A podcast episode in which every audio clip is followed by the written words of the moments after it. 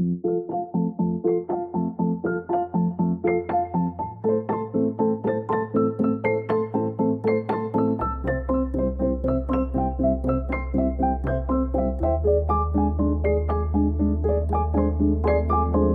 und herzlich willkommen zur Innsbrucker Gender Lecture.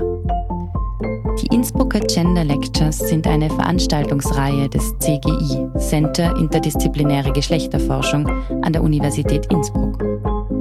Die Lectures ermöglichen es, sich über theoretische Grundlagen der Geschlechterforschung auszutauschen, sowie brisante Themen in den Blick zu nehmen und diese unter geschlechterkritischer Perspektive zu diskutieren. Die ausgestrahlten Vorträge können in der Radiothek der Freien Radios Österreich nachgehört werden unter freie-radios.online. Wir wünschen viel Vergnügen beim folgenden Vortrag.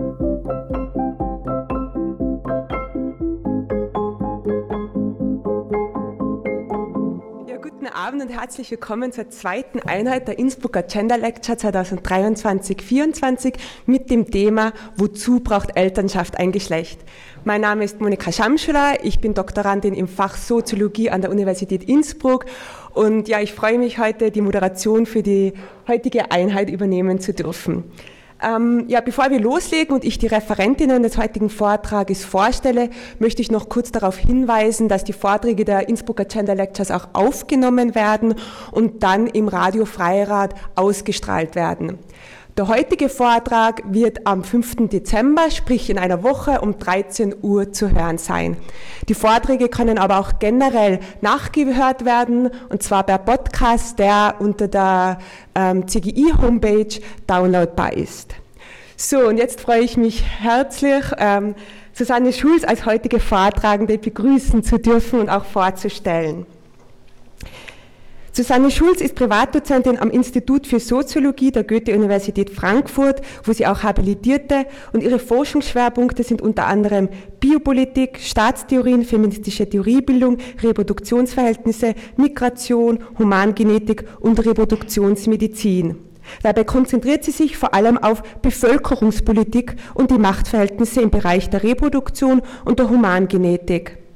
Promoviert hat Susanne Schulz an der Freien Universität Berlin mit der Arbeit Hegemonie, Gouvernementalität, Biomacht, reproduktive Risiken und die Transformationen Transformation internationaler Bevölkerungspolitik, erschienen 2006 im Verlag Westfälisches Dampfboot. 2022 wurde ihr Buch Die Politik des Kinderkriegens zur Kritik demografischer Regierungsstrategien im Transkriptverlag veröffentlicht und ihr neuestes Werk mit dem Titel Reproductive Racism, Migration, Birth Control and the Spectre of Population erschien 2023 im Anthem Press Verlag. Forschungsaufenthalte führten Susanne Schulz schon nach Guatemala, Mexiko, Brasilien und in die USA. Sie ist außerdem Beirätin des Genethischen Netzwerks in Berlin und Mitglied des queerfeministischen Herausgeberinnenkollektivs Kitchen Politics. In ihrem heutigen Vortrag setzt sie sich mit der Politik des Kinderkriegens auseinander und beleuchtet dabei feministische Perspektiven auf demografische Krisennarrative und disreproduktive Technologien. Vielen herzlichen Dank fürs Kommen. Ich freue mich wirklich sehr auf den Vortrag. Und nach dem Vortrag von Susanne Schulz wird uns dann Gundula Ludwig von der Universität Innsbruck einen Kommentar geben. Gundula Ludwig schloss ihre Promotion im Bereich queer-feministischer Staatstheorie am Institut für Politikwissenschaft der Universität Wien ab und habilitierte dann an der Universität Bremen mit einer Arbeit an der Schnittstelle von politischer Theorie, Medizingeschichte und Gender Studies. Seit September 2021 ist Gundula Ludwig Professorin für sozialwissenschaftliche Theorien der Geschlechterverhältnisse an der Universität Innsbruck und leitet die Forschungsplattform Center Interdisziplinäre Geschlechterforschung Innsbruck. Zudem ist sie Mitherausgeberin der Femina Politica, Zeitschrift für feministische Politikwissenschaft. Ihr aktuelles Buch heißt Körperpolitik und Demokratie, eine Geschichte medizinischer Wissensregime, erschienen 2023 im Campus Verlag. Auch dir, Gundela, vielen Dank für deinen Beitrag. Ja, und nach dem Vortrag und dem Kommentar wird dann noch ausreichend Zeit für Fragen zur Verfügung stehen und zur Info, die Diskussion wird dann nicht mehr aufgenommen. Ja, ich freue mich auf einen inspirierenden Abend und gebe nun das Wort an Susanne Schulz weiter. Vielen Dank. Ja. Vielen Dank für diese umfangreiche Vorstellung, auch die Vorstellung schon von den beiden Büchern, äh, äh die jetzt jüngst rausgekommen sind. Äh, ja, ich freue mich sehr, die hier vorstellen zu können.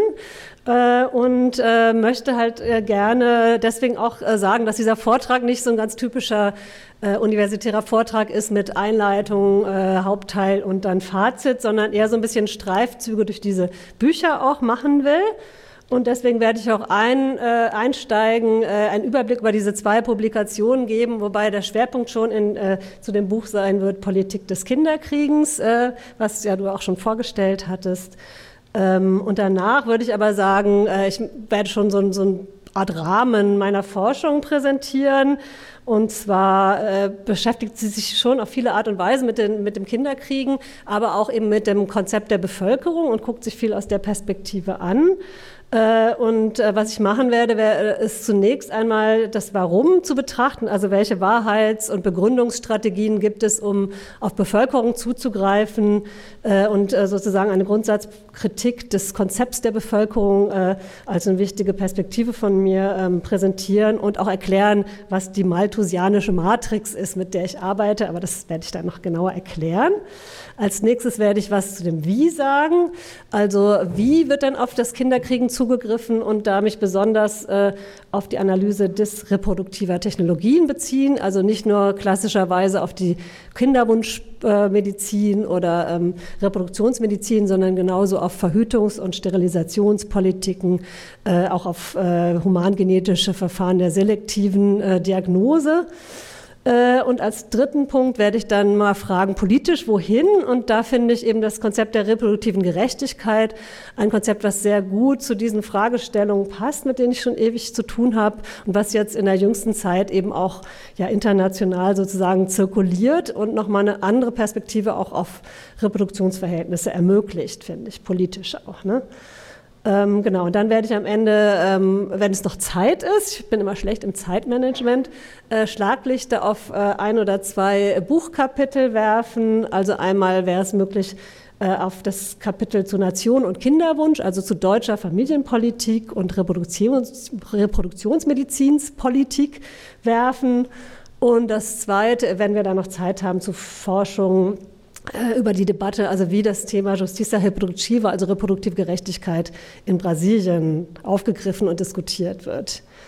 Genau, bevor ich aber jetzt, ach so genau, und dann kommen noch Spannungsmomente, offene Fragen, also ein kleiner Ausblick. Ähm, genau, bevor ich damit starte, äh, keine Angst, ich werde keine Lesung machen äh, hier, weil äh, aus Sachbüchern vorzulesen ausgesprochen langweilig ist und ermüdend, aber ich will gern die ersten Zeilen aus dem Buch einfach mal vorlesen, um so ein bisschen so einen Überblick zu kriegen, um was es hier eigentlich geht. Und das ist dann auch das einzige Vorgelesene, was ich hier präsentieren werde. Ähm, zu viel Bevölkerung oder zu wenig? Wer soll Kinder bekommen und wer vom Gebären abgehalten werden? Welche Kinder sollen geboren werden und welche lieber nicht? Solche Fragen stehen im Zentrum aller Politik des Kinderkriegens, die mich seit vielen Jahren umtreibt, aufregt und dazu bewegt, zu forschen und mich einzumischen. Weiter treibt das Gespenst der Bevölkerung sein Unwesen, wirkt ein malthusianisches Denken, nach dem so gut wie alle Krisen unserer Zeit zu Bevölkerungskrisen umgedeutet werden können. Die Zahl der Menschen und die hierarchische Auf- und Abwertung je nach sozialer Gruppe steht mehr oder weniger explizit immer wieder im Zentrum des Politischen. Und diese Projektion sozialer und ökologischer Krisen auf Bevölkerungsprobleme, sogenannte Bevölkerungsprobleme, ermöglicht es, den Status quo von sozialer Ungleichheit, Rassismus und globaler Zerstörung unberührt zu lassen. Vielfältige Macht- und Herrschaftsverhältnisse sind mit der Politik des Kinderkriegens verbunden, die gleichermaßen auf Körper wie auf Bevölkerung abzielen. Sie involvieren statistische Wissensregime, die gesellschaftliche Verhältnisse als demografische Verhältnisse interpretieren und sie sind mit vielfältigen Technologien verknüpft, die das Gebären fördern oder verhindern sollen. All dies ist eine Herausforderung für geschlechtertheoretische Perspektiven, denn Dimensionen der Heteronormativität, des Ableismus, der Klassenhierarchien und bioökonomischen Interessen des Rassismus und des Nationalismus greifen hier auf spezifische Weise ineinander. Sozusagen die Einleitung. Genau, und jetzt würde ich einfach mal das eine Buch äh, so vorstellen, was, äh, äh was da drin vorkommt. Äh, äh, das, hat, das ist ein Buch, wo ich einfach Forschungsarbeiten zusammengetragen habe, die ich in verschiedenen Kontexten manchmal auch schon veröffentlicht hatte, aber dann nochmal überarbeitet habe. Es sind aber auch neue Texte in dem Buch. Und äh, zwei Texte sind auch zusammen, einer mit Antea Chiere und einer mit Daniel Bendix äh, geschrieben. Ähm, genau, und das ist sozusagen äh, ja, eine Geschichte der, der Auseinandersetzung mit verschiedenen Dimensionen der Politik des Kinderkriegens und des demografischen Wissens, eben besonders aus dieser Perspektive der, der Bevölkerungspolitik. Der erste Teil, ähm, das ist äh, sozusagen, wo ich nochmal diese Idee einer malthusianischen Matrix vorstelle, was ich nachher noch genauer erkläre, ist das Rahmenpapier meiner Habilitation. Da wird man ja immer zu aufgerufen, nochmal, wenn man also kumulativ habilitiert und die verschiedenen Texte nochmal zusammenträgt, äh, sich zu fragen, wie denn alles das zusammenhängt, welchen Rahmen es da gibt, äh, ja, was, was der Zusammenhang für, zwischen den verschiedenen Arbeiten ist. Ich fand das erst sehr anstrengend und dann fand ich es aber auch doch ganz hilfreich, nochmal zu überlegen, welche theoretischen, methodologischen, konzeptuellen Zugänge ich in der Zeit sozusagen da entwickelt habe.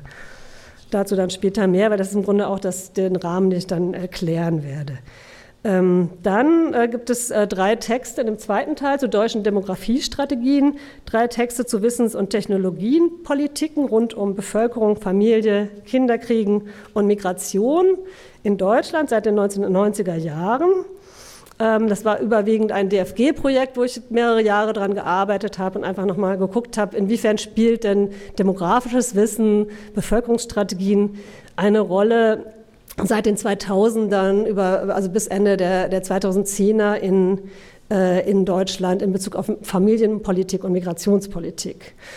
Und da gibt es eben den einen Text, den ich da nochmal ausführlicher vielleicht auch vorstellen kann, je nach Zeit, wo es um die äh, nachhaltige, bevölkerungsorientierte Familienpolitik in Deutschland geht, die seit den 2000ern ausgerufen wurde, aber eben auch um die Frage des Kinderwunsches und der Reproduktionsmedizin. Und es ist so ein bisschen die Idee, das nochmal zusammen sich anzugucken, diese zwei normalerweise un äh, in unterschiedlichen Bereichen angeguckten ähm, Politiken. Der zweite Text mit Antea Chiere zusammen, der ist dann spezifischer. Da habe ich mir noch mal genau, also haben wir uns noch mal genau angeguckt, was denn diese neuen familienpolitischen Konzepte dieser Zeit, also als, als sozusagen das, die Bevölkerungsagenda ähm, vertreten wurde, stärker in der deutschen Familienpolitik, was das denn für Konzepte sind. Und ähm, Viele, die sozusagen Soziologie studieren, müssen immer in der Familiensoziologie Texte von Franz Xaver Kaufmann lesen, der diesen Humanvermögen-Begriff äh, ähm, sozusagen äh, äh, eingebracht hat. Und äh, ich finde den höchst problematisch, weil er so eine Art qualitative Dimension von Bevölkerungsmanagement äh, nahelegt oder sozusagen dazu auffordert. Der ist zum Teil feministisch auch positiv äh, besetzt worden, weil eben sowas wie Sorgearbeit, also die Arbeit in der Sozialisation, die das nationale Humanvermögen hervorbringt, auch sozusagen überhaupt sichtbar gemacht wurde äh, in dieser Debatte. Ähm, aber es sind auch qualitative Kriterien dann angelegt worden, was denn eine gute Sozialisationsarbeit sein kann und was sozusagen ein gutes Humanvermögen hervorbringt in den Familien in Form von Erziehungsarbeit äh, und auch in den Kitas sozusagen. Äh, also das sind sozusagen die beiden Orte, wo sich viele Schulen, Kitas und eben Familien, wo das Humanvermögen dann produziert wird. Und das ist sehr stark eigentlich utilitaristisch an Arbeitsmarkterfordernissen äh, orientiert und nicht so stark an der Idee von ja, Demokratie, Erziehung zur Demokratie, Erziehung zum, zum freien Denken, äh, äh, sozusagen zur Kritik, sondern wirklich in diese Richtung gedacht. Und der zweite Begriff, den wir uns angeguckt haben, ist der der Zeitpolitik wo wir halt in einer bestimmten Phase der deutschen Familienpolitik nochmal gezeigt haben, dass eben äh, die Frage von Geld und Infrastruktur, die ja für soziale Fragen der sozialen Ungleichheit eigentlich auch viel wichtiger ist, ein bisschen in den Hintergrund gerückt ist und eher so die Frage gesetzt wurde, wie können sozusagen Vereinbarkeit von Beruf und Familie, insbesondere für die Mittelschichten, besser koordiniert werden. Ne? Und das, das haben wir uns halt danach angeguckt, inwiefern hat tatsächlich diese Familienpolitik sehr stark auf eine, ähm, ja, auf eine ähm, Mittelschicht, äh, qualifizierte Mittelschichten in Deutschland äh, orientiert ist und für andere Gruppen eher äh, Benachteiligung bedeutet hat. Ähm, der nächste Text ist zur Migrationspolitik als Bevölkerungssteuerung. Äh, da habe ich mir dann angeschaut, wie in derselben Zeit auch gesagt wurde, wir brauchen also für ein Deutschland, was angeblich sozusagen altert und schrumpft, äh, was, für eine, was bedeutet dann Migration? Dann könnte man ja annehmen, äh, Zuwanderung könnte eigentlich eine, eine gute, also sozusagen offene Grenzen könnte eine gute Lösung sein, immanent für diese, diese Narrative der Demografie und der demografischen Krise. Aber tatsächlich zeigt sich da, dass dann eigentlich immer wieder so ein qualitativer Umschwung gemacht wird, also dass gesagt wird, äh, nein, wir brauchen nicht Zuwanderung allgemein, äh, sondern also wird auch enormer diskursiver Aufwand betrieben, in der Zeit insbesondere auch nach 2015, nachdem in Deutschland ja viele Leute eingewandert sind. Ähm, und dem sogenannten Sommer der Migration. Da wurde dann halt sehr stark, und das ist jetzt heute wieder so eine Debatte, auf, auf das qualitative Potenzial geschaut, nämlich auf Fachkräfteeinwanderung und auf ganz bestimmte Gruppen, die man braucht, aber nicht allgemein äh, eine Menge von Menschen sozusagen, die da äh, nach der demografischen Logik ja eigentlich gebraucht worden wären. Ne? Ähm, der dritte Teil ist dann äh, ein Ausflug in die internationalen Fragen der Bevölkerungspolitik. Gibt es einen Text eben zu der Frage weniger Klimakrise durch weniger Menschen. Also so ein Revival in den letzten Jahren im Rahmen der Klimakrise, der ökologischen Krisen äh, von einem malthusianischen Denken, nämlich einem Denken, wo gesagt wird, wir können an den Mengen der Bevölkerung ansetzen, um äh, Krisen äh, sozusagen zu minimieren, um den Klimawandel oder die Klimakrise zu äh, bremsen. Und das ist von sehr unterschiedlichen politischen Kräften eigentlich auch äh, befördert worden in den letzten Jahren. Und da geht es sowohl um rechte Diskurse, also ökoterroristische Perspektiven, äh, um so einen technokratischen Mainstream. Und es geht aber auch um feministische, klimaaktivistische Anknüpfungen an sowas wie einen Gebärstreik. Wobei ich nicht denke, dass das so eine große äh, Szene ist, die das macht, aber es gibt sozusagen eine bestimmte, eine bestimmte Anknüpfung. Von Donna Haraway kennt man das auch. Ähm, genau, das ist sozusagen das Thema des Textes. Ähm, und dann gibt es noch einen Text eben zu Antinatalismus und Big Pharma, also zu der Frage, wie äh, internationale Bevölkerungspolitik äh, derzeit wieder sehr stark in den letzten eigentlich 10, 15 Jahren wieder so ein Rollback äh, ja, entwickelt hat, ganz stark an der Verhütung anzusetzen und insbesondere an der Langzeitverhütung, an Langzeitverhütungsmitteln und wie das in Zusammenhang steht mit einem Interessen auch von Big Pharma, von bestimmten Pharmakonzernen, gerade diese Verhütungsmethoden besonders zu promoten und zwar besonders im globalen Süden. Ne? Das ist sozusagen der Durch, Durchgang dieses, dieses eine Buch. Und jetzt noch kurz zu dem anderen Buch, äh, was jetzt neu erschienen ist. Der Fokus ist ein bisschen anders, weil das nochmal die Frage der Demografie, also das Spectre of Population, in den Vordergrund rückt und äh, stärker die Frage von Wissen über Migration auch ähm, mit bearbeitet. Es gibt einen Text, der auf Englisch derselbe ist wie in dem deutschen Buch, der mit Daniel Bendex zu Big Pharma und Antinatalism, den, äh, den ich ja gerade schon vorgestellt hatte. Ansonsten geht es nochmal ähm, genauer äh, in das hinein in die Frage des Konzepts der Demografisierung äh, und vielleicht noch eine, äh, ja, und in die Frage von, von Bevölkerungsstatistik, also wie wird die Zukunft durch demografisches Wissen sozusagen schon heraufbeschworen und mit welchen Annahmen, zum Beispiel über eine zukünftige Migration, Nettomigration, wird operiert, um heute Politik zu machen. Und da zeige ich halt, dass es sehr unterschiedliche äh, Annahmen gibt und dementsprechend unterschiedliche Prognosen. Und mit diesen Prognosen wird aber heute Politik gemacht. Und das andere, was vielleicht noch interessant sein könnte, ist, dass es auch in Deutschland in der Zeit, gerade nach 2015, eine demografische Debatte darüber gab. Und ich denke, die zieht sich auch weiter, auch wenn sie nicht so, so explizit gerade ist, durch, die, äh, ja, durch das politische Wissen. Ähm, dass, äh, dass man sich angeguckt hat, segregiert, also das ist der Text 3, too high too, or too low, äh, dass, dass sich äh, ja, demografische Thinktanks angeguckt haben und verschiedene Autoren, äh, wenn wir uns segregiert, also abgekoppelt die migrantische Geburtenrate sozusagen konstruieren, statistisch konstruieren und die dann berechnen und auf die Zukunft, langfristig auf die Zukunft bemessen. Was heißt es dann? Und von so einer äh, rechten Politik ist es ganz klar weiter diese Idee, einer Überfremdung und eines, einer zu hohen äh, Fertilität von Migrantinnen, was ja eh eine statistische, sozusagen eine, eine Gruppe, die statistisch daher hergestellt wird, ähm, sei, während eben die Mainstream-Demografie eher gesagt hat, nein, das wäre eher ähm, das also migrantische äh, reproduktive Verhalten, jetzt wieder in Anführungsstrichen gesagt, wäre zu niedrig, um den Alterungsprozess in Deutschland zu verhindern. Äh, und deswegen wäre sie auch nicht äh, sozusagen nicht sinnvoll als demografische Strategie. Ne? Also eigentlich haben die das Gegenteil gesagt, aber beide sind zu anti-immigratorischen Politiken gekommen, als sie das sich, sich, dann sozusagen angeguckt haben. Und ich finde an sich schon die Konstruktion einer migrantischen sozusagen Fertilität an sich eine höchst problematische statistische Operation. Nur so als kleine als kleinen Hinweis dazu noch. Der letzte Text, wenn wir dazu noch Zeit haben, kann ich dazu noch was sagen, ist der Text zu äh, zu äh, Justicia Reproductiva und wie äh, reproduktive Gerechtigkeit in, Deutsch, in, in, Brasilien diskutiert wird unter insbesondere schwarzen und popularen feministischen Organisationen. Genau. So, jetzt komme ich aber mal, um so ein bisschen zu sagen, was ist denn so ungefähr die Anlage meines Denkens zu diesen ganzen Themen. Warum, ähm, ja, was hat es mit der Kritik der Bevölkerung, der Idee der Bevölkerung zu tun?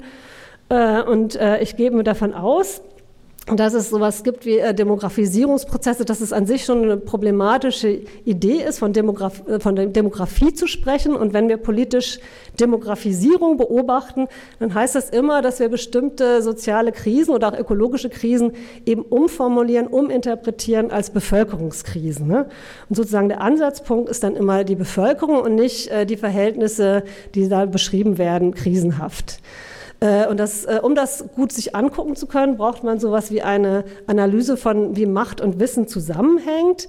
Da habe ich mich auch auf Foucault bezogen und seine Vorstellung von Rationalitäten, nämlich die Idee, dass sozusagen diese demografischen Rationalitäten äh, gleichermaßen Bevölkerungswissen hervorbringen, als sie auch, indem sie es hervorbringen, auch schon Strategien nahelegen, wie Bevölkerung zu verwalten ist. Ne? Das kann man also nicht getrennt voneinander sich angucken.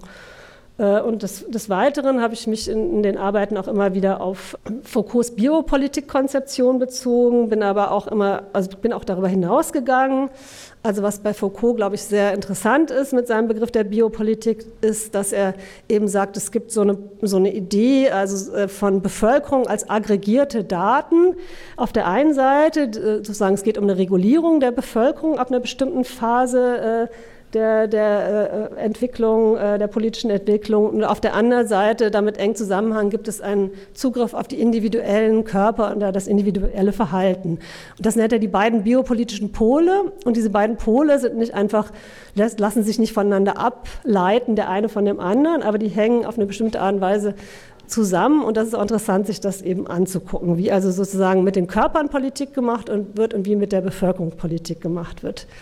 Äh, und das Zweite, was ich bei Foucault weiter interessant äh, finde, ist eben seine Rassismuskonzeption weil er eben sagt, ähm, die Idee des Rassismus äh, ist sozusagen eigentlich erstmal, wenn wir sagen, Biopolitik ist die Optimierung der, der Bevölkerung oder die Gesundheit aller, dann braucht es eine Legitimation, warum bestimmte Gruppen davon doch ausgeschlossen werden sollen. Und das ist sozusagen dieser rassistische Einschnitt. Äh, und ich denke, wir können Rassismus bis heute immer gut darüber verstehen, wenn wir das nicht nur auf Gesundheit beziehen, sondern auch auf Ökonomie dass immer wieder so, so äh, Argumentationsformen äh, ja, existieren, zu sagen, für alle, also für die, die, das nationale Wohl, für das globale Wohl, müssen aber bestimmte Leute sterben, müssen bestimmte Leute ausgeschlossen werden.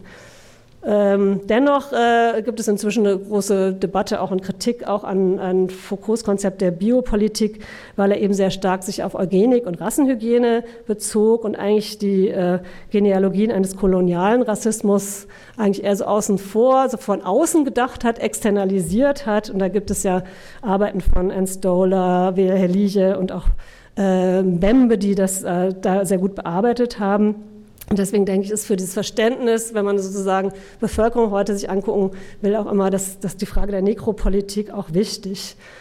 Ein, also genau, was ich noch dazu sagen wollte, ist eben die Kritik des Malthusianismus. Da beziehe ich mich auf äh, Ute Tellmann, die im Grunde auch Foucault vorgeworfen hat, dass er ähm, die Geschichte der Bevölkerung wie so, ein, ja, wie so ein flaches Konzept gedacht hat und nicht die interne Hierarchisierung, die schon immer in der Idee der Bevölkerung drin war, mitgedacht hat. Und sie hat halt gezeigt, dass Malthus, der das eigentlich eingeführt hat, also Ende des äh, 18. Äh, Jahrhunderts hat er sein Bevölkerungsgesetz eingeführt und da war immer schon die Idee, die sogenannten Wilden und die sogenannten Armen sind eigentlich diejenigen, die die Überbevölkerung ausmachen und die sozusagen dafür verantwortlich sind, dass wir mehr Bevölkerung immer haben als Ressourcen und dass es sowas wie eine Überbevölkerung gibt. Ne? Das heißt, äh, das ist mein Bezug eben auch auf Malthus, da hat sie mich dann auch auf die richtige Spur gebracht. Äh, und eine weitere Frage, die bei, bei Foucault so ein bisschen manchmal hinten äh, überfällt, ist, dass, dass, er einerseits sozusagen von Massenphänomenen spricht, also von der Bevölkerung auf der einen Seite und von Individuen, individuellen Körpern, aber dass wir das eigentlich immer intersektional anschauen sollten, also immer danach, äh, und da helfen auch feministisch-marxistische Staatstheorien, auf welcher Ebene denn was bearbeitet wird. Und äh, mir ist wichtig, sich anzuschauen, dass eben gerade Bevölkerung so bearbeitet wird, dass es da viel um Rassismus und um Arbeitskraftpolitik geht, also um die die zu verwaltende Bevölkerung äh, ist immer äh, durchzogen von rassistischen und äh, arbeitsausbeuterischen Beziehungen oder Klassenbeziehungen. Und wenn es dann um die Körper geht, dann greift inner, im Rahmen dieser biopolitischen Konstellation immer, immer wieder das Geschlechternarrativ und der Zugriff auf vergeschlechtete Körper. Ne? Und das ist sozusagen eine bestimmte Konstellation, die äh, ja bei Foucault auch nicht immer so äh, groß bearbeitet wurde, weil er sich auch nicht so viel mit Reproduktionsverhältnissen oder Geschlechterverhältnissen als Reproduktionsverhältnisse dann äh, beschäftigt hat, zumindest nicht, nicht so intensiv. Und eine äh, wichtigere weitere Perspektive ist eben zu sagen, es gibt sowas wie einen methodologischen Nationalismus. Das heißt, Bevölkerung wird immer national konstruiert. Es werden immer ähm, sozusagen staatliche äh, Vorstellungen von ähm, äh, von was eine Bevölkerung ist, äh, wird immer darüber produziert, dass es staatliche Erfassungen gibt. Also im Rahmen von Nationalstaaten werden ja Bevölkerung erfasst und werden überhaupt so Register gemacht. Das heißt, das Bevölkerungswissen ist ganz stark ein nationales Wissen, was immer wieder nationale äh, Probleme, nationale Bevölkerungsentwicklung, nationale Geburtenraten, nationale Migrationsraten und so weiter produziert. Und das ist auch ganz wichtig, wenn wir das kritisieren wollen, das im Auge zu haben. Ja, ich merke schon, ich brauche ganz schön lange für meine verschiedenen. Also wir werden wahrscheinlich nicht mehr zu den einzelnen äh, Kapiteln kommen, aber ich wollte so ein bisschen systematisch nochmal zeigen, wie ich über diese Sachen nachdenke. Äh, die malthusianische Matrix, also von der ich ausgehe, dass es weiter sozusagen eine, ein Denken ist, was ähm, die Idee der Verwaltung von Bevölkerung und eben auch die Politik des Kinderkriegens entscheidend auch heute prägt äh, sollten wir uns eigentlich in drei Schritten so ein bisschen angucken, um uns zu vergegenwärtigen, um was es da eigentlich geht. Äh, und ähm, da ist der erste Schritt immer zu sagen, äh, was in dieses Wissen, also was das demografische Wissen auf jeden Fall tut, ist äh, von quantitativen Faktoren zu sprechen und nicht von Verhältnissen. Also es geht hier immer um Variablen und nicht um Verhältnisse. Das heißt, Krisen werden äh, über quantitative Faktoren und Variablen bearbeitbar, also scheinbar bearbeitbar gemacht, also indem die Ressourcen gezählt werden, das Land, die Arbeitsplätze, die Emissionen, die Sozialbudgets und das alles immer ins Verhältnis zu der Menge der Menschen gestellt wird. Ne?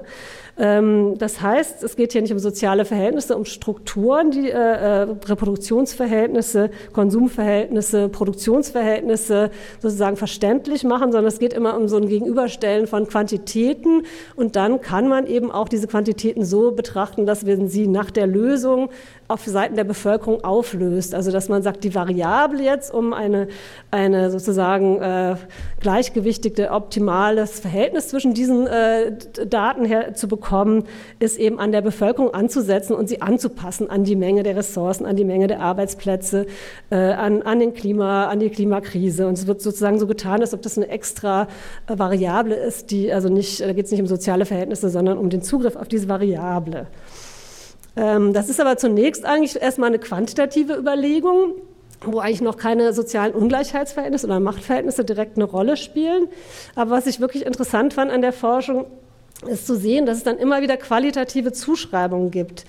Also die, die dann tatsächlich die Überflüssigen ausmachen, wenn man jetzt sagt, wir haben ein zu viel an Bevölkerung, ganz abstrakt, quantitativ, dann sind es immer bestimmte Gruppen, die als überflüssig, vulnerabel oder gefährlich gelten, die sozusagen als die Problemgruppe gelten. Ne? Und das ist oft in so einer Art von äh, sprunghafter Argumentation, die man oft gar nicht richtig nachvollziehen kann, weil die anscheinend auch so offensichtlich ist, dass sie oft gar nicht in demografischen Narrativen begründet werden muss. Das heißt zum Beispiel, als in Deutschland über die äh, Schrumpfung und Alterung gesprochen wurde, da wurde allgemein über die Geburtenrate gesprochen, aber die Lösungsszenarien waren dann, äh, eigentlich äh, vor allem die Akademikerinnen anzuregen und die qualifizierten Mittelschichten mehr Kinder zu bekommen, während eigentlich das Elterngeld äh, dazu führte, äh, dass eigentlich, ähm, also das, was dann eingeführt wurde als Maßnahmen, eigentlich eher ähm, rassistisch diskriminierte Gruppen und äh, ja, prekär Arbeitende eher und Erwerbslose eher benachteiligt sogar wurden von dieser Politik. Ne? Genauso wie ich schon gesagt habe, bei der Migrationspolitik wird dann halt gesagt, wir brauchen allgemein was ich, eine Netto-Migration so und so, aber dann wird gesagt, ähm, im nächsten Schritt, wir brauchen aber eine qualifizierte Immigration, wir brauchen Fachkräfte, wir brauchen nur ganz bestimmte Gruppen. Ne? Und wenn wir uns jetzt auf, auf die Politik des Kinderkriegens beziehen, dann kommt eben als äh, nächster Schritt das Wie sozusagen, welche Strategien werden denn dann entwickelt. Und da haben wir es eben oft mit, also eigentlich generell mit einem selektiven Anti- oder Pronatalismus zu tun. Das heißt, bestimmte Gruppen sollen eher Kinder, mehr Kinder bekommen und andere eben eher weniger. Also Antinatalismus als Verhinderung oder Bremsen von Geburten, Pronatalismus als Förderung von Geburten. Genau. Und das sind äh, jetzt erstmal so, ich werde, da gibt es natürlich auch noch theoretische Herausforderungen, wie wir jetzt zu diesen Themen arbeiten. Das werde ich jetzt mal überspringen, weil ich gar nicht so viel Zeit habe. Und ähm, den, den, nächsten äh, Rahmen sozusagen, jetzt habe ich ja erstmal angeguckt, wie wird das begründet, also was, äh, was sind sozusagen die Problemformulierungen und was für Lösungsstrategien, also was ist das Problem, welche Narrative gibt es dazu, warum muss gehandelt werden, warum muss Bevölkerung verwaltet werden. Äh, und als nächstes äh, gucke ich mir dann immer das Wie an. Da gibt es natürlich viele Wies. Es gibt Migrationspolitik, es gibt Gesundheitspolitik, äh, es gibt Familienpolitik. Aber ich habe mir eben auch ganz besonders angeguckt, wie ganz, ganz spezifisch wirklich die, die ähm, konkreten äh, Technologien äh, in diesem Kontext zu sehen sind, nämlich also die Technologien ähm, also es gibt, so das genau, das habe ich schon gesagt, vielfältige Regierungstechnologien, also biomedizinische Technologien im Zusammenhang des assistierten Kinderkriegens, also Reproduktionsmedizin, aber auch der Verhütung und Sterilisation und auch der Selektion äh, in Bezug auf Verhinderung von, kind, äh, von Geburten von, von Kindern mit, mit Behinderung. Ne?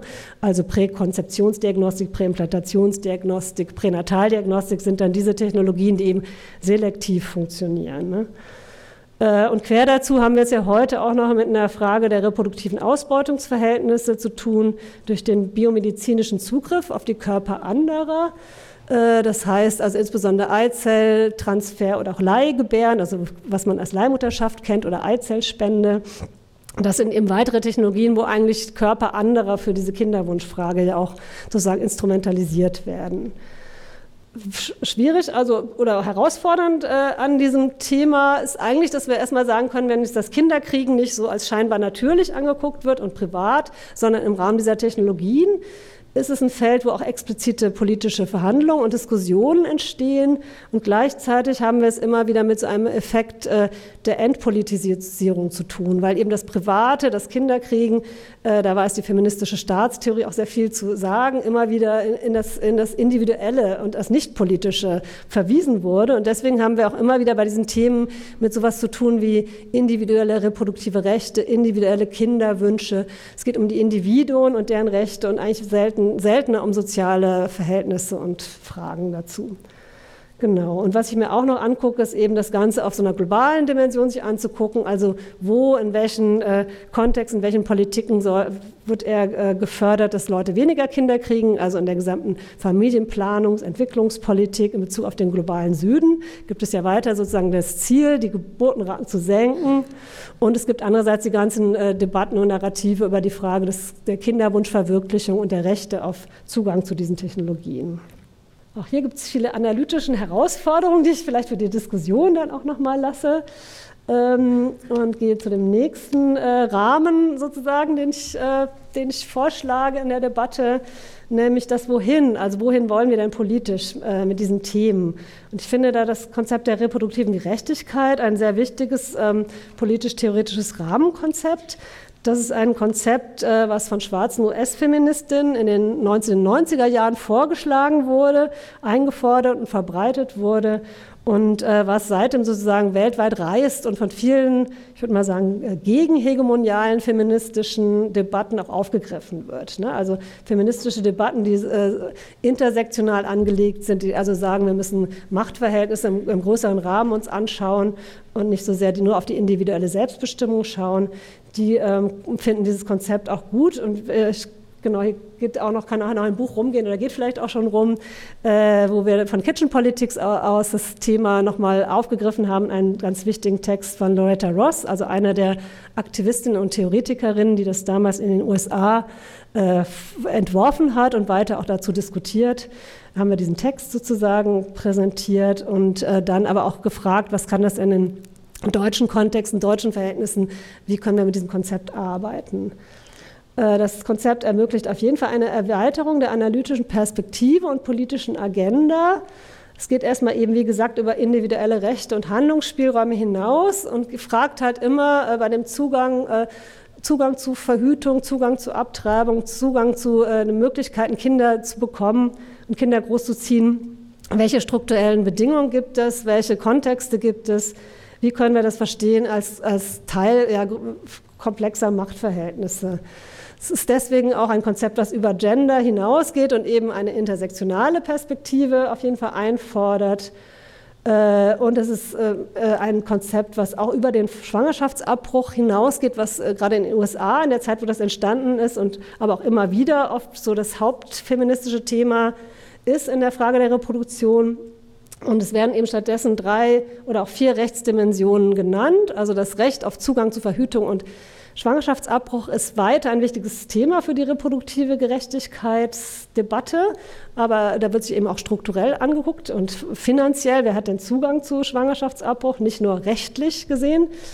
Aber ein zweiter ganz wichtiger Punkt ist eben auch die Frage, ähm, Recht, äh, sich für Kinder entscheiden zu können. Und das ist in den USA vor dem Hintergrund der Geschichte der Sterilisationskampagnen ein wichtiges äh, Thema äh, gewesen, aber auch ähm, äh, ja, in unseren Kontexten eben auch die Frage, wel welchen Eltern wird zugetraut, Kinder zu bekommen, welche Kinder sollen auch geboren werden und welche lieber nicht. Und deswegen so das Recht, sich für ein Kind entscheiden zu können und auch für alle Kinder entscheiden zu können, eben auch ein wichtiges Thema, auch aus einer behindertenpolitischen Perspektive unter anderem. Äh, und als drittes Recht ist es neu in dieser Debatte um reproduktive Rechte oder Gerechtigkeit, ist, dass eben äh, diese Debatte gesagt, wir können das nicht unabhängig diskutieren von der Frage der Mutter- und Elternschaft. Und zwar, welche Elternschaft wird denn gefördert? Welches Leben mit Kindern wird äh, gesellschaftlich gefördert? Welches wird eher stigmatisiert? Welchen äh, Müttern oder Eltern wird zugetraut, äh, Kinder gut großziehen zu können? Welchen Müttern und Eltern werden die Kinder weggenommen? Welche haben keine guten sozialen und äh, ökologischen Bedingungen, äh, Kinder frei von äh, Gewalt auch aufziehen zu können. Das ist sozusagen der dritte große Kontext. Und das vierte, die vierte Rechtsdimension, die man in letzter Zeit auch öfters noch dazu extra genannt wird, ist eben das Recht auf sexuelle Selbstbestimmung. Und das ist ein politisch-strategisches Bündniskonzept, ähm, was eben äh, ja ne, von, von den Aktivistinnen in, in den USA eben auch äh, vorgeschlagen wurde, um zu sagen, wir haben eine gemeinsame Agenda, wir haben einen Rahmen eben, das ist ein großer Rahmen und wir können auf dieser Ebene auch breite Bündnisse, Allyship entwickeln auch aus einer Perspektive, die für alle erstmal gilt, solange bestimmte Kriterien äh, sozusagen angeguckt werden.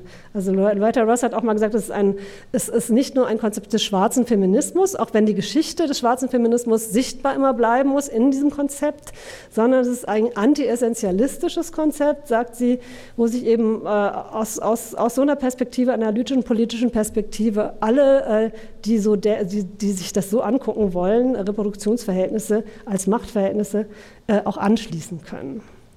Genau, und was wichtig ist, ist eben auch die Idee eines plurivokalen Storytelling. Das heißt, wenn, wenn die Stimmen gehört werden von denen, die eher marginalisiert sind, die eher stigmatisiert sind in den Reproduktionsverhältnissen, äh, wenn deren Geschichten erz erzählt werden, dann können wir auch schon eine ganze Menge lernen über die, die Bedingungen der, der Reproduktionsverhältnisse, die Bedingungen, Kinder bekommen zu können oder auch nicht.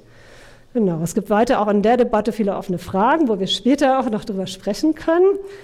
Ähm, ich wollte vor allem jetzt nochmal sagen, warum mich das auch als antimalthusianische Intervention interessiert, also warum reproduktive Gerechtigkeit eben auch ein Konzept ist, was ganz generell auch die Idee von Bevölkerung in Frage stellt. Ne?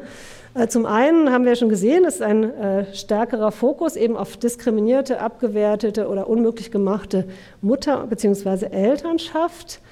Äh, es guckt sich aber auch sehr genau an, wie unterschiedlich bestimmte, also unterschiedliche soziale Gruppen eben gesellschaftlich adressiert werden, also nicht nur Individuen, wenn es um unerwünschtes oder erwünschtes Kinderkriegen geht.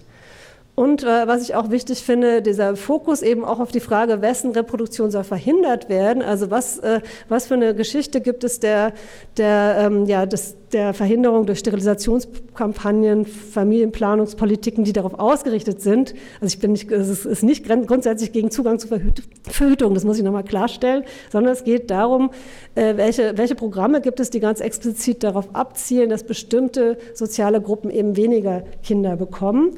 Äh, äh, und das ist sozusagen auch die Idee äh, einer generativen Reproduktion, wo eben auch gedacht wird, wenn bestimmte soziale Gruppen Kinder bekommen, reproduzieren sie auch die sozialen Lebenslage, die sie selber, der sie selber unterworfen sind. Das ist also auch eine Idee von so einer generationellen Kontinuität, die damit eine Rolle spielt. Ähm, genau. Und deswegen ähm, denke ich mal, dass es, dass es also die, die, die Kampagnen der, für reproduktive Gerechtigkeit sehr nah dran sind, auch nochmal diese Wahrheitsproduktion über Bevölkerung an sich auch nochmal zu hinterfragen. Genau, ich würde jetzt einfach in das Kapitel Nation und Kinderwunsch nochmal genauer reinschauen. Da geht es einfach nochmal um die Geschichte der, ja, der Familienpolitik in Deutschland äh, in, in, ja, seit den 2000er Jahren ähm, wo eben plötzlich, also nachdem es in Deutschland eigentlich immer so eine Debatte gab, der Nationalsozialismus hat Bevölkerungspolitik betrieben und deswegen machen wir zumindest innenpolitisch keine Bevölkerungspolitik, vielleicht in der Entwicklungspolitik durchaus, aber nicht in Bezug auf die äh, deutsche Familienpolitik. Da dürfen wir nicht über Bevölkerung sprechen. Und das hat sich sehr geändert äh, äh, Anfang der 2000er, wo eben plötzlich gesagt wird, wir brauchen gegen die Schrumpfung und Alterung der deutschen Bevölkerung, so statistisch gesehen, brauchen wir also eine eine, eine äh, pronatalistische Politik, also eine geburtenfördernde Politik. Die nannte sich auch explizit bevölkerungsorientierte Familienpolitik der 2000er Jahre. Äh, und da ging es eben dann darum zu sagen, bestimmte qualifizierte Mittelschichten, insbesondere einerseits sozusagen dazu zu bringen, mehr Kinder zu bekommen und andererseits auch wieder früher in Arbeit zu kriegen. Ne? Also sozusagen das, das, was vorher gab, es war das Erziehungsgeld, das hat, war zwei Jahre sozusagen nach der Geburt wurde das ausgezahlt. Und das Elterngeld, was dann in der Zeit sozusagen ähm, als die Lösung auch präsentiert wurde, ist eine der wichtigen Lösungen ist dann eben äh, eine Politik gewesen, die nur noch auf ein Jahr oder 14 Monate Geld ausgezahlt hat, aber eben ungleich verteilt, nämlich einkommensabhängig gerade für die, die mehr verdient haben, die bekommen jetzt auch mehr Elterngeld, während die, die wenig verdient, äh, viel weniger bekommen. Oder wenn sie erwerbslos sind, auch gar kein Geld. Oder wenn sie bestimmte Aufenthaltstitel haben, auch gar kein Geld. Das heißt, es wurde ganz klar eine Umverteilung von unten nach oben gemacht unter der Maxime, wir müssen die Geburtenraten erhöhen. Aber letztendlich eben war es ganz klar eine Politik selektiv, also klassenselektiv und auch rassistisch äh, orientiert, die auf bestimmte Gruppen abgezielt hat. Ne? Und die jetzt äh, weiter wirkt. Also wir haben weiter das Elterngeld in Deutschland. Wir haben sozusagen äh, eine klassenselektive und national orientierten Pronatalismus. Aber das wurde ver ver verkauft sozusagen als eine Frage der, äh, der, Vereinbarkeitspolitik, weil die positive Seite davon, die es gab, war eben eine äh, Ausweitung der, der Kita, äh, Kindertagesstättenbetreuung. Äh, und es wurde gesagt, wir machen das ja auch, um Vereinbarkeit zu ermöglichen und dadurch auch Geburten zu fördern. Ähm, es gab verschiedene Phasen. Vielleicht ist es auch wichtig, weil heute hört man nicht mehr allzu viel von der demografischen Krise. Äh, ähm, ich denke, es gab eine bestimmte Phase, wo das sehr katastrophistisch vorangebracht wurde. Und heute sind aber diese, diese Politiken, die da etabliert wurden, eigentlich eher sozusagen schon präsent und man braucht gar nicht mehr das Begründungsnarrativ selber immer wieder aufzurufen, sondern das Elterngeld ist so, wie es jetzt ja existiert in Deutschland, auch etabliert. Ne? Ähm, genau, und ich habe mir dann halt mal angeschaut, was ist denn auf der anderen Seite, wo man erstmal denkt, das sind jetzt ganz andere Politiken, was ist denn äh, in derselben Zeit passiert zum Thema Reproduktionsmedizin. Äh, und da äh, gab es verschiedene Entwicklungen, äh, wo ich eine besonders interessant fand, die aber kaum diskutiert wurde eigentlich, ist, dass es 2009 äh, die, die Bundesregierung dann gesagt hat, wir müssen auch für diese pronatalistische Politik, also geburtenfördernde Politik, auch eine steuerfinanzierte In-vitro-Fertilisation, also Reproduktionsmedizin fördern, weil gesagt wurde, auch das kann sozusagen pronatalistische Effekte haben. Ähm, das wurde, also bisher war es ja eine Frage der Gesundheitspolitik und Krankenkassen finanziert. Da hatte es vorher eine Sparpolitik gegeben. Und dann wurde gesagt, okay, wir bauen jetzt diese steuerfinanzierten Töpfe auf, die aber in der, in der Grundlage demografisch sozusagen begründet wurden. Äh, es gab aber sicher auch noch andere Entwicklungen in der, in, der, ja, in der Entwicklung von Reproduktionsmedizin, die wir nicht alle auf so eine staatliche Verwaltung ganz direkt beziehen können. Und es ist mir auch wichtig, dass nicht alle Politiken, mit denen wir jetzt zu tun haben, nur über sozusagen staatliche Verwaltung von Bevölkerungspolitiken ihre Dynamik also eine staatliche Verwaltung von Bevölkerung ihre Dynamik erhalten, sondern es gab gleichzeitig auch noch so eine Idee, äh, dass Fortpflanzung, also Zugang zu diesen ganzen Technologien eben auch äh, ein, ein Konsumentinnenrecht sei. Also sozusagen, äh, es, es, gab verschiedene, gerade aus der reproduktionsmedizinischen Lobby, verschiedene Vorschläge auch, das äh, als Grundrecht zu etablieren, äh, dass man Zugang zu sämtlichen reproduktionsmedizinischen Möglichkeiten unserer Zeit haben sollte. Ne? Und aktuell ist diese Debatte auch wieder im Gange in Deutschland, weil unter dem Koalitionsvertrag der Bundesregierung ähm, jetzt auch gerade die Frage der Eizellspende und Leihmutterschaft wieder neu diskutiert wird, die im Moment in Deutschland noch verboten ist. Ähm, genau, unter diesem Kontext gibt es auch sozusagen eine Individualisierung der Debatte. Es gibt die selektiven Dimensionen, die ich schon genannt habe, also auch die Frage, welche Kinder sollen geboren werden. Und es äh, gibt, wie gesagt, eine große Debatte um Leihgebären und Eizellabgabe zwischen Arbeit, fremdnütziger Instrumentalisierung und biologisch-genetische Verwandtschaft. Da habe ich einfach nochmal verschiedene Dimensionen aufgeführt, äh, unter der wir diese Debatte auch nochmal aus einer feministischen Perspektive auch führen können. Das ist sozusagen, was in dem Text nochmal verhandelt wird, sich dieses Panorama anzuschauen, dieser ähm, Kinderwunschförderung und was vielleicht noch zu sagen ist, dass eigentlich diese anfängliche Debatte ähm, zu sagen, wir brauchen wirklich eine Erhöhung der deutschen Geburtenraten, dass das immer mehr in Richtung, wir brauchen eine Verwirklichung von Kinderwünschen, sozusagen der Staat muss ermöglichen, dass Kinderwünsche verwirklicht werden, was sozusagen eine Zurücknahme war, so expliziter demografischer Ziele, die dann ja in den letzten Jahren eher weniger explizit debattiert wurden. Genau, das ist noch ein Blick auf das Kapitel. Jetzt äh, würde ich aber zum Schluss kommen. Leider kann ich zu der brasilianischen Debatte vielleicht in der Diskussion noch mal was sagen, äh, weil es auch ein umfangreiches Kapitel ist. Ja, vielleicht noch dazu, dass dieses Forschungsprogramm, was ich äh, Ihnen und euch jetzt präsentiert habe, ist ein großes Programm hat viele Spannungsmomente und Herausforderungen. Ich wollte euch einfach mal so ein bisschen den Rahmen zeigen, wie ich äh, die Politiken des Kinderkriegens, äh, wie ich darüber nachdenke aus dieser Perspektive einer Kritik des Bevölkerungsdenkens. Äh, es gibt sicher verschiedene Abstraktionsebenen, also auf dieser allgemeinen können wir sagen, diese malthusianische Matrix ist eine Kontinuität staatlicher Bevölkerungsverwaltung, aber es gibt Phasen, in denen nicht so explizit über Demografie, demografische Probleme diskutiert wird und wo das eher sozusagen unter, unter der Hand äh, in anderen Politiken mit einer Rolle spielt. Ne? Ähm, genau, und es gibt eben auch spezifische Konjunkturen der Demografisierung. Also wir können es in Deutschland in den, in den 2000ern sehen. Es gibt aber tatsächlich auch eine strukturelle Kontinuität dieser malthusianischen Matrix, wie ich versucht habe, sie euch in Ihnen etwas näher zu bringen. Genau, es gibt äh, viele offene Fragen zu der Debatte. Eine feministische Fragestellung aus einer Perspektive der reproduktiven Gerechtigkeit, die ich zurzeit auch wichtig finde, ist ähm, zu fragen, inwiefern brauchen wir so eine radikale Perspektive nochmal auf Family Abolition. Also es gibt gerade ja wieder eine feministische Literatur und Debatte, die nochmal grundsätzlich die die Funktion und die Form der Familie in Frage stellt, oder zumindest die Form der Familie, der heteronormativen Familie. Es gibt aber in der reproduktiven Gerechtigkeitsgeschichte ja auch die Frage, wer ist alles ausgeschlossen worden vom Familienleben? Wer durfte noch nie Familie leben? Äh, und wer kämpft auch dafür, einen Zugang zu Recht auf Mutter- und Elternschaft zu haben? Und ich denke, das sind so zwei Debatten, die unter Umständen auch im Spannungsverhältnis stehen können, wo es aber auch viele Ideen gibt, wie das zusammengedacht werden kann.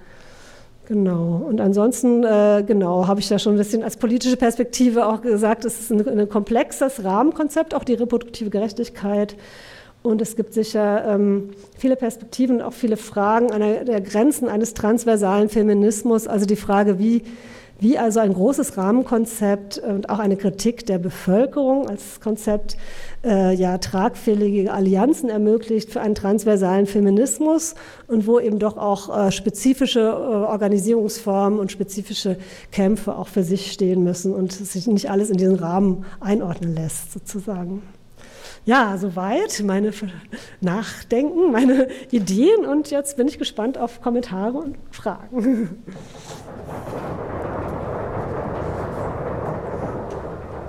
Ja, danke für den tollen Vortrag, war wirklich sehr spannend und ich freue mich jetzt auf den Kommentar von Gundela Ludwig. Äh, ja, vielen Dank, Susanne, für den spannenden Vortrag. Ich kann mich Mona nur anschließen. Ähm, äh, ich will jetzt in meinem Kommentar noch mal ein paar so Punkte äh, unterstreichen, die ich besonders interessant fand ähm, und ähm, oder die ich noch mal auch so aus meiner Perspektive äh, herausstreichen und betonen möchte. Und dann äh, am Schluss habe ich äh, vier Fragen an dich, ähm, genau, die vielleicht auch ein bisschen dann schon so als Überleitung gedacht sind ähm, für unsere Diskussion. Genau, äh, ich muss vorweg sagen, ich habe das Buch gelesen. Insofern kann ich mich jetzt auf vieles, also das ähm, Politik der kind, ähm, des Kinderkriegs, deshalb beziehe ich mich jetzt vielleicht manchmal noch mal auf mehr als das, was du jetzt in der Kürze auch gesagt hast. Ähm, Genau, also mit deinem heutigen Vortrag, ganz generell mit den beiden Büchern, die du auch irgendwie uns gezeigt hast, aber überhaupt wirklich mit deiner Arbeit seit 2006, also als deine diese erschienen ist und schon davor, widmet sich Susanne Schulz einem Thema, das interessanterweise in der feministischen Politikwissenschaft eigentlich wenig Aufmerksamkeit ähm, erfährt, nämlich eben einerseits klar dem Thema Kinderkriegen, aber eben vor allem dieser Gesellschaftlichkeit des Kinderkriegens, wie du ähm, das auch äh, bezeichnest. Der Vortrag hat gezeigt, dass Fragen des Kinderkriegens auf globaler wie nationaler Ebene angesiedelt sind, dass Fragen des Kinderkriegens in vielfältigen politischen Feldern zu finden sind, also in der Sozialpolitik, Migrationspolitik, in der politischen Ökonomie, in der Klimapolitik. Ähm, und dass Fragen des Kinderkriegs auch von sehr vielfältigen AkteurInnen gestaltet und vorangetrieben werden, also Regierungen, ähm, aber auch nationaler und internationaler Nichtregierungsorganisationen bis hin zu Pharmakonzernen. In diesen vielstimmigen Auseinandersetzungen geht es um Fragen und ich darf jetzt aus deinem Buch zitieren, witzigerweise genau die Stelle, die du auch vorgelesen hast, aber ein bisschen komprimiert. Also es geht um die Frage, zu viel Bevölkerung oder zu wenig, wer soll Kinder bekommen und wer vom Gebären abgehalten werden, welche Kinder sollen geboren werden und welche lieber nicht. Das hast du jetzt auch gerade vorgelesen, aber jetzt noch als Ergänzung auch nochmal Zitat ähm, von dir. Und wie wird mit den zukünftig, Klammer auf, nicht geborenen Menschen heute Politik gemacht. Also, äh, genau. Und es geht eben bei all diesen Fragen, das hast du jetzt auch in dem Vortrag sehr deutlich gemacht, eben niemals nur um die äh, Zahl der Menschen, sondern eben immer auch um die Hierarchisierung von Menschen entlang von Rassismus, Klassismus und Ableismus. Überzeugend arbeitet Susanne Schulz eben eine, Zitat nochmal, Kontinuität einer malthusianischen Matrix auch in der aktuellen Politik heraus, die sich durch ein, nochmals Zitat, asymmetrisches Verhältnis zwischen Klassenhierarchien, Rassismus und Geschlechterverhältnissen auszeichnet. Diese Kontinuität der malthusianischen Matrix ähm, erlangt im gegenwärtigen Kontext des globalen Aufstiegs von Rechtspopulismus und Rechtsextremismus nochmals neue Brisanz. Denn die Reaktivierung rassistischer, patriarchaler, heteronormativer Geschlechterpolitiken mit dem Zweck, die jeweils eigene nationale Bevölkerung zu stärken gegen, und gegen vermeintlich zu viele migrantische Menschen und oder rassifizierte Menschen in Stellung zu bringen, ist ja ein ganz zentrales Element im rechten Hegemonieprojekt.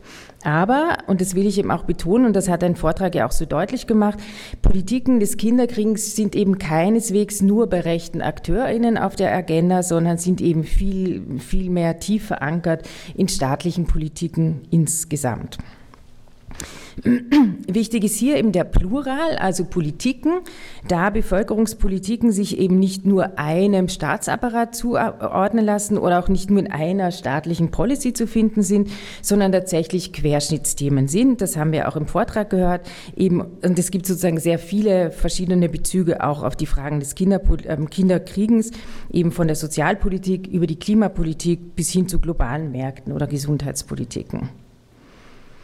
Kritische Analysen der Politik des Kinderkriegens, das hat der Vortrag ebenso gezeigt, weisen auch ein grundlegendes Narrativ der klassischen ähm, androzentrischen Staatstheorie zurück. Denn die klassische androzentrische Staatstheorie geht ja davon aus, dass es hier den Staat gibt und hier gibt es die Körper, die irgendwie jens, also die sozusagen nichts miteinander zu tun haben. Und ähm, genau, und du zeigst eben sehr deutlich, dass das, ja, man kann sagen, ein androzentrisches Phantasma ist, sondern dass es eben ganz, ganz viele Verbindungen zwischen Körpern und ähm, äh, äh, und dem Staat gibt oder dass eigentlich ganz viele Körperpolitiken Effekt, aber immer auch Scharnier von staatlicher Politik sind. Ähm, genau, am allerdeutlichsten wird das, oder am aller, ja, vielleicht am allerdeutlichsten wird das bei dem Verbot des Schwangerschaftsabbruchs. Ähm, genau, das heißt, das ist auch nochmal wichtig, weil anders als jetzt oft immer so von rechten AkteurInnen so lautstark irgendwie ähm, äh, von sich gegeben wird, sind es eben nicht die Feministinnen, sind es nicht die schwarzen Feministinnen, sind es nicht die queeren oder Transaktivistinnen, die sozusagen Fragen des Körpers in den Staat hineintragen, sondern der Staat trägt eigentlich diese Fragen des Körpers immer schon auch in sich. Ähm, ja, wenn wir jetzt ein bisschen von der analytischen zur theoretischen Ebene gehen, dann hat ähm, der Vortrag von dir jetzt auch gezeigt, ähm, dass es eben notwendig ist für diese Analysen von Biopolitik oder der Politik des Kinderkriegens auch, ähm, also dafür ist es notwendig, über kritische Theoretiker, ich sage es jetzt bewusst in der männlichen Form, auch hinauszugehen. Denn, das hast du auch deutlich gemacht, Fortpflanzung und Reproduktion verlaufen eben nicht so, wie beispielsweise Marx das gedacht hat. Das hat ja schon Silva Federici bei Marx kritisiert. Also Marx denkt so, es gibt so einen natürlichen Selbsterhaltungs- und Fortpflanzungstrieb des Arbeiters und dann ist die Frage der Reproduktion schon erledigt. Es hat eben unter anderem Silvia Federici und viele, viele andere eben auch gezeigt, dass das eben nicht so ist, sondern eben, dass diese Frage der Reproduktion ein Effekt eben von vielschichtigen Macht- und Herrschaftstechniken sind. Und, das hast du auch deutlich gemacht, Fortpflanzung und Reproduktion verläuft aber auch nicht jenseits von hierarchischer Zweigeschlechtlichkeit, wie das zum Beispiel Foucault so ein bisschen nahelegt. Eben hast du gesagt, da gibt es so die Bevölkerung ohne Geschlechterverhältnisse. Ähm, genau, also auch da gilt es sozusagen ähm, auch über Foucault hinauszugehen. Ähm, genau, vor diesem Hintergrund macht es eben auch Sinn, einerseits schon an Foucault anzuknüpfen, gesellschaftstheoretisch an Foucault anzuknüpfen, zugleich aber aus feministischer, rassismustheoretischer, postkolonialer Perspektive über Foucault auch hinauszugehen.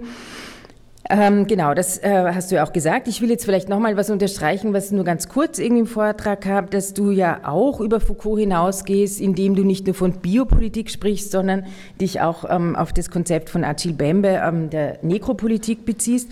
Ähm, das würde ich auch nochmal irgendwie unterstreichen, weil du dadurch auch in dem Buch so schön deutlich machen kannst, dass Bevölkerungspolitik eben immer auch ganz explizit auf die Verhinderung von Reproduktion von bestimmten, vor allem rassifizierten Bevölkerungsgruppen abzielt und dass damit Biopolitik eigentlich immer das Potenzial auch letztendlich der Vernichtung von jenen, die als zu viel unter Anführungszeichen gesehen werden. Ähm, also dieses Potenzial trägt Biopolitik als Nekropolitik eigentlich immer in sich mit.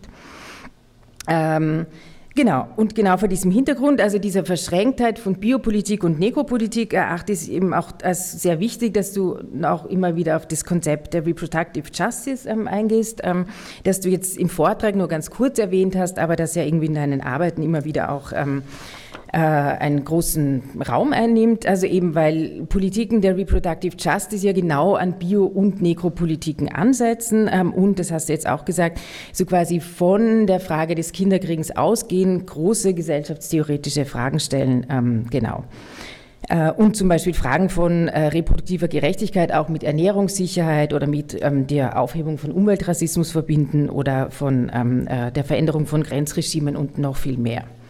Okay, das war jetzt sozusagen das, was ich nochmal unterstreichen wollte. Ähm, ja, jetzt komme ich zu meinen vier Fragen. Ähm, äh, genau, also ja, ich fange mal mit der ersten an. Das hast du jetzt auch so ein bisschen im Vortrag gesagt. Du beziehst dich so stark auf Foucault äh, und entwickelst eben etwas, das hast du jetzt im Vortrag gar nicht gesagt, was du bifokalen staatstheoretischen Ansatz nennst. Ähm, das heißt, du beziehst dich eben vor allem auf Wissensformen, auf Regierungsrationalitäten, auf Rationalitäten der Politik des Kinderkriegens. Ähm, und deshalb machst du ganz mit Foucault natürlich auch die Frage, oder rückst die Frage ins Zentrum, was wird überhaupt als Problem formuliert? Ja, also du schaust sozusagen immer einen Schritt zurück und sagst, wie kommt es überhaupt dazu, dass überhaupt diese Bevölkerung als Problem auftaucht oder eben die alternde deutsche Bevölkerung überhaupt ein Problem darstellt und so, oder die zu viel Kinder da oder dort. Ja?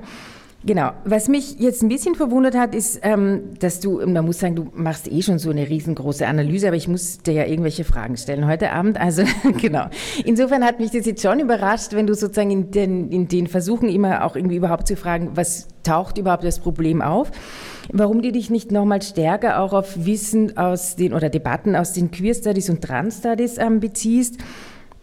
weil ja überhaupt diese gesamte Politik des Kinderkriegens auf dem wahrscheinlich überhaupt cis-heteronormativsten Grundmythos überhaupt basiert, nämlich überhaupt der Vorstellung, dass Kinderkriegen natürlich sei. Ja? Also genau, das ist so das eine. Das andere ist ja noch der weitere Grundmythos, dass es überhaupt so etwas gibt wie ein Begehren nach dem eigenen Kind, würde ich auch sagen, ganz ganz, ganz grundlegendes Element von einer cis-zweigeschlechtlichen heteronormativen Ordnung.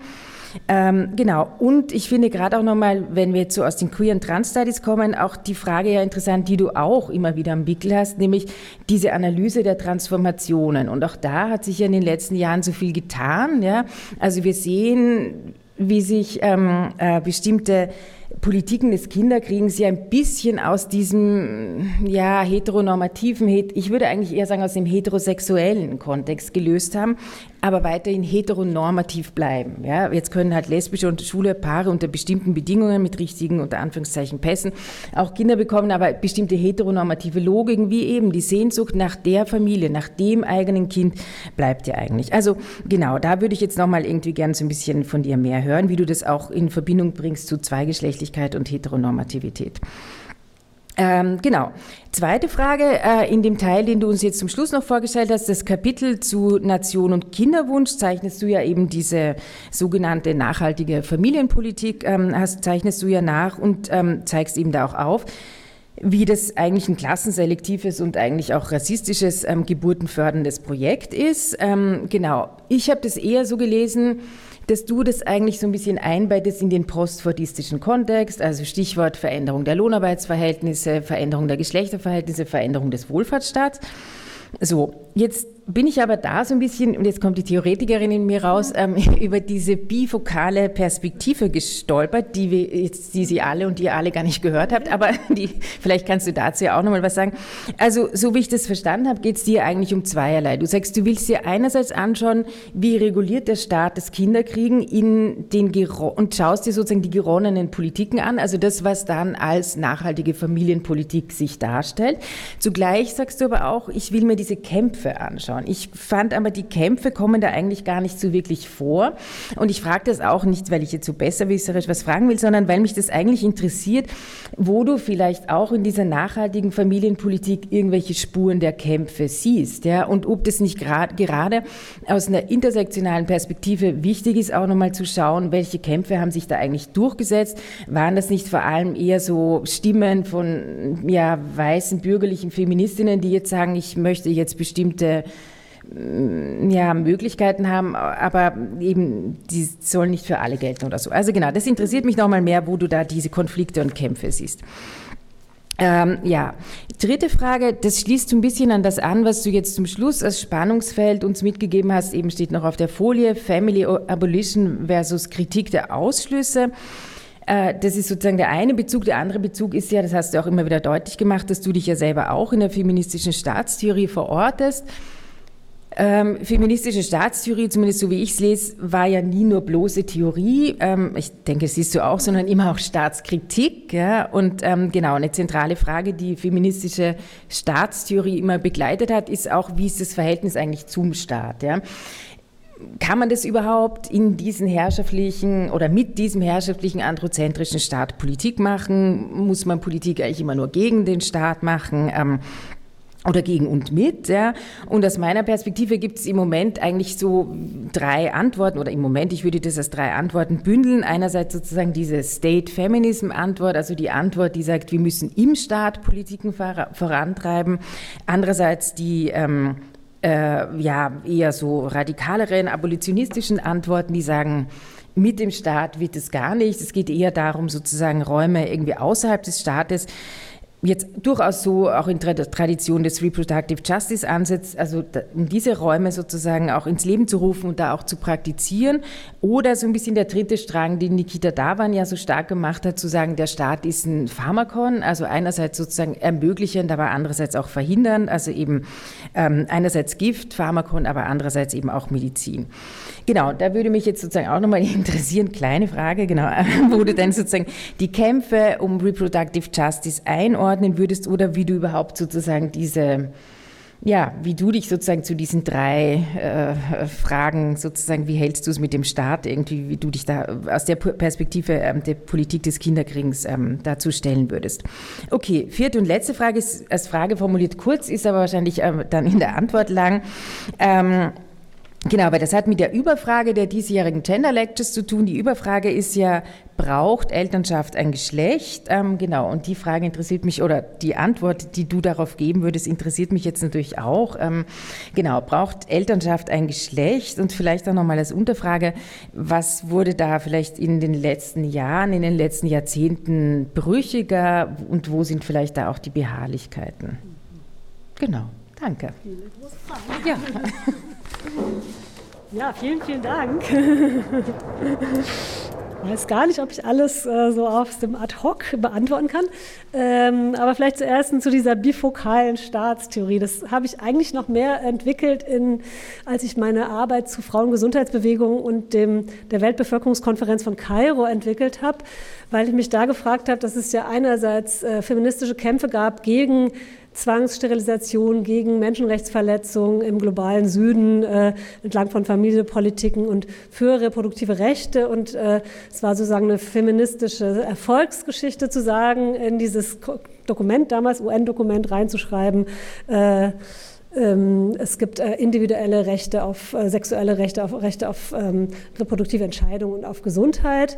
Aber was nicht, reingeschrieben, nicht rausgeschrieben wurde, war das Ziel, im globalen Süden die Bevölkerung zu senken. Das heißt, äh, diese Ebene der Bevölkerung, das sozusagen diese Klassenfrage, diese rassistische Anrufung wurde nicht rausgeschrieben und gleichzeitig wurde aber, blieb aber drin eben diese sozusagen eine andere Perspektive auf die individuelle Selbstbestimmung. Weil vorher wurde von Familien und von Paaren gesprochen und dann wurde von individuellem Empowerment und Rechten gesprochen. Es wurde einfach gesagt, wenn Frauen nur die Rechte haben, dann kriegen sie automatisch weniger Kinder, so ganz allgemein. Das war die Logik. Aber was mich da interessiert hat, ist zu sagen, wenn, das, wenn, dieses, ähm, wenn dieser Staat ein Konfliktfeld ist, auf dem das ausgetragen wurde, oder auch die internationale Staatlichkeit ein Konfliktfeld ist, dann äh, sind bestimmte Sachen erfolgreich gewesen. Da habe ich mit der strategischen Selektivität des Staates so gedacht, mit Pulanzas und Jessop. Äh, dann sind bestimmte Sachen einfacher durchzusetzen gewesen, nämlich diese individualisierende Perspektive auf Geschlechterverhältnisse, während die andere Perspektive, nämlich auf äh, Rassismus und auf diese Anrufung der, der Überflüssigen sozusagen nicht durchgelassen wurde. Und, ähm, und was dabei rauskam, ist ein bestimmtes, eben dieses Kairoer Narrativ oder ein bestimmter hegemonialer Diskurs über Bevölkerung, der seitdem stabil blieb, der aber im Rahmen dieser Kämpfe sozusagen sich dann herauskristallisiert hat. Und bifokal habe ich eigentlich immer nur gedacht, ist so eine Art Perspektive auf die Kämpfe, heißt es gibt komplexe, unterschiedliche ähm, Zugänge zu dem Thema, äh, zu der Fragestellung und es kristallisiert sich, sich aber dann ein hegemonialer Diskurs heraus. Und ich gucke sozusagen einmal mehr auf das Einzelne, auf diese Kämpfe und einmal mehr auf das, was sich dabei sozusagen zusammenfindet, ne? als ein Diskurs, der ja bei Gramsci dann auch sozusagen, wo das Subaltern auch mit ein, eingenommen wurde sozusagen. Das ist, weiter ist das jetzt erstmal nichts gedacht, also das, äh, äh, das ließe sich sicher auf die ganze Frage jetzt auch von Elterngeld und äh, nachhaltiger Familienpolitik in Deutschland beziehen, wie du schon gesagt hast. Es gab Kämpfe für Zugang zu Erwerbsarbeit, es war, gab Kämpfe, also eine Idee des Feminismus, der halt sagt, äh, wenn ich äh, äh, Karriere und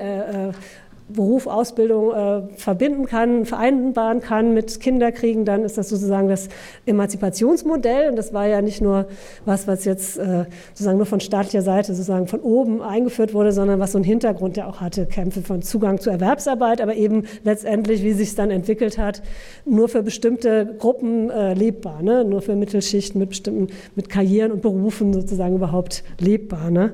und auch nur für die adressiert letztendlich. Aber da konnte man das auch so sagen sagen. Äh, ich finde eine, queere Perspektive auf die grundsätzliche Frage, ähm, was so diese heteronormative Vorstellung von Familie ist, ganz wichtig. Äh, und ich habe das vielleicht nicht so direkt so viel aus einer Queer Studies ähm, Texten herausgenommen, aber ich glaube, es korrespondiert ganz viel damit, sich überhaupt mal zu fragen, was diese Idee von Reproduktion ist, von generativer Reproduktion. Also die Vorstellung, dass in einer Familie, äh, seien es zwar, also egal wie sie nun zusammengesetzt ist, ähm, äh, dass, dass da die, die eigenen Kinder sozusagen das selbst, äh, das selbst sich darin fortpflanzt oder auch die eigene soziale Position sich darin fortpflanzt. Und wenn wir anders nachdenken wollen, wie wir mit Kindern leben wollen und äh, von diesem Kinderwunschfixierung auf das biologisch-genetische eigene Kind weg wollen. Dann kommen ganz viele queere Wahlverwandtschaftsfragen äh, spielen eine Rolle und dieses, dieses Begehren nach einem Leben mit einem ähm, über die Generation hinweg vielleicht oder mit unterschiedlichen nahen Beziehungen könnten auch völlig losgelöst von Familie und von dieser biologischen, genetischen Beziehung gedacht werden. Was aber ja reproduziert wird äh, aktuell durch Zugänge zur Reproduktionsmedizin, ist eben diese Vorstellung, dass es immer wieder diese zwei oder drei vielleicht auch manchmal sein sollen, die aber das eigene, genetisch eigene, leiblich verbundene Projekt Kind für sich haben. Und da reproduziert sich dann wieder ganz viel von einem Familienmodell, was ich, was ja, was ich problematisch finde. Es gibt eine, aus einer bestimmten Debatte, also Loretta Ross ist auch mal dazu gefragt worden, was sie dann zu, zu der Frage von Eizellspende Leihmutterschaft sagt, weil das nicht so direkt in der reproduktiven Gerechtigkeitsdebatte diskutiert wurde. Und da hat sie nochmal gesagt, What, why, uh, why the hell is your DNA so important? Ne? Also äh, diese Vorstellung, dass man die eigene DNA reproduzieren muss, ist, ist, ist, weiter ein ganz wichtiger Teil davon. Und sie meint gerade aus einer schwarzen und aus einer antirassistischen äh, Perspektive derjenigen, die sowieso immer von Familienleben eher marginalisiert waren, gab es auch immer andere Formen des Zusammenlebens, andere Formen, Elternschaft äh, kollektiver zu leben, äh, sich gegenseitig zu unterstützen.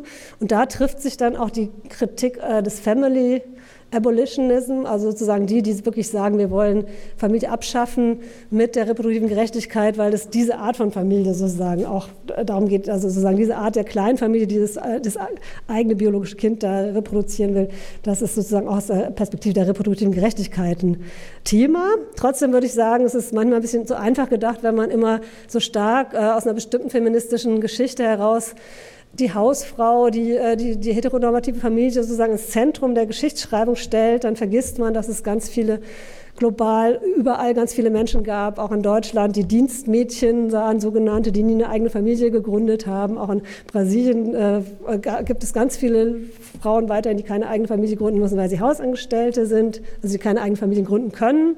Äh, es gibt die Frage von Familienzusammenführung. Es gibt ganz viele Menschen, die können Familie gar nicht leben, weil sie gar nicht ihre Kinder nachholen können. Äh, genau, weil ihnen Kinder weggenommen worden werden, teilweise auch im Kontext rassistischer Formen von Inobhutnahmen. Also es gibt eine ganze Vielfalt von äh, Formen, wo, man, wo, wo es auch um Kampf geht, überhaupt diese Eltern- und Mutterschaft zu verteidigen. Ne? Und das ist, finde ich, das Spannungsverhältnis, um wo es da schon auch geht.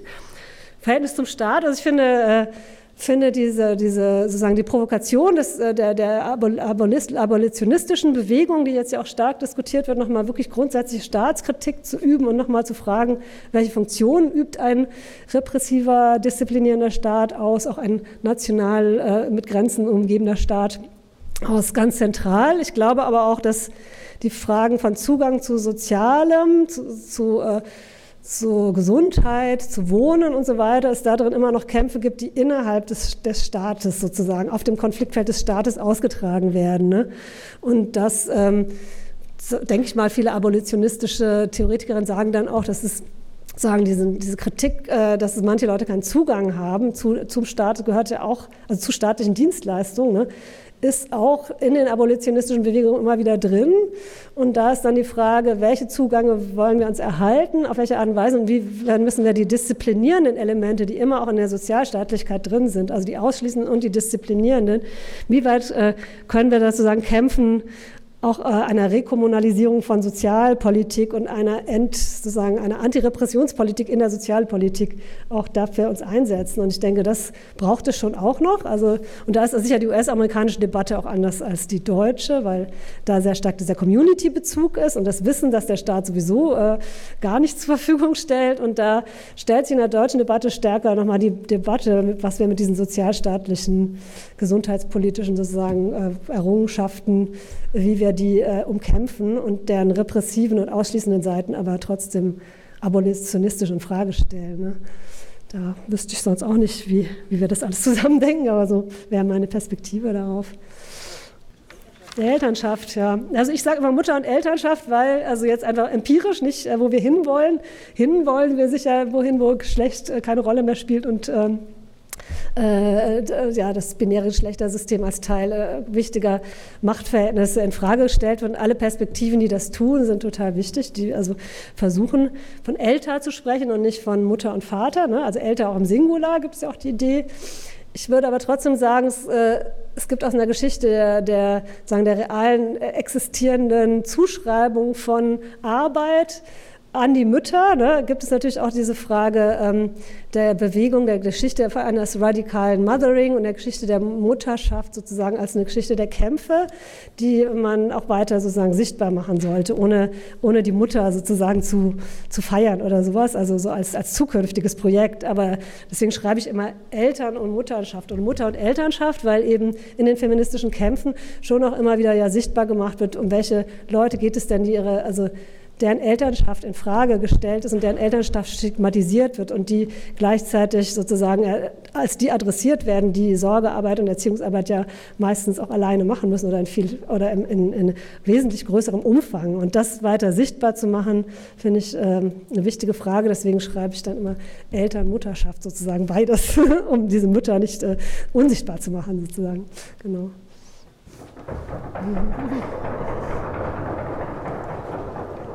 Danke an euch beide, es waren wirklich sehr interessante und auch wichtige Inputs. Ähm, ja, ich verabschiede mich nun bei den Freirathörerinnen und leite hiermit die Diskussion ein.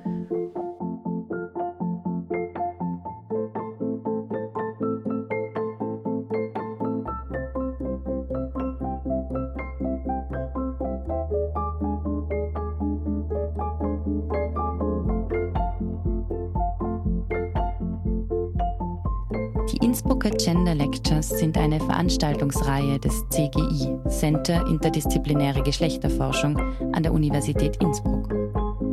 Die Lectures ermöglichen es, sich über theoretische Grundlagen der Geschlechterforschung auszutauschen, sowie brisante Themen in den Blick zu nehmen und diese unter geschlechterkritischer Perspektive zu diskutieren.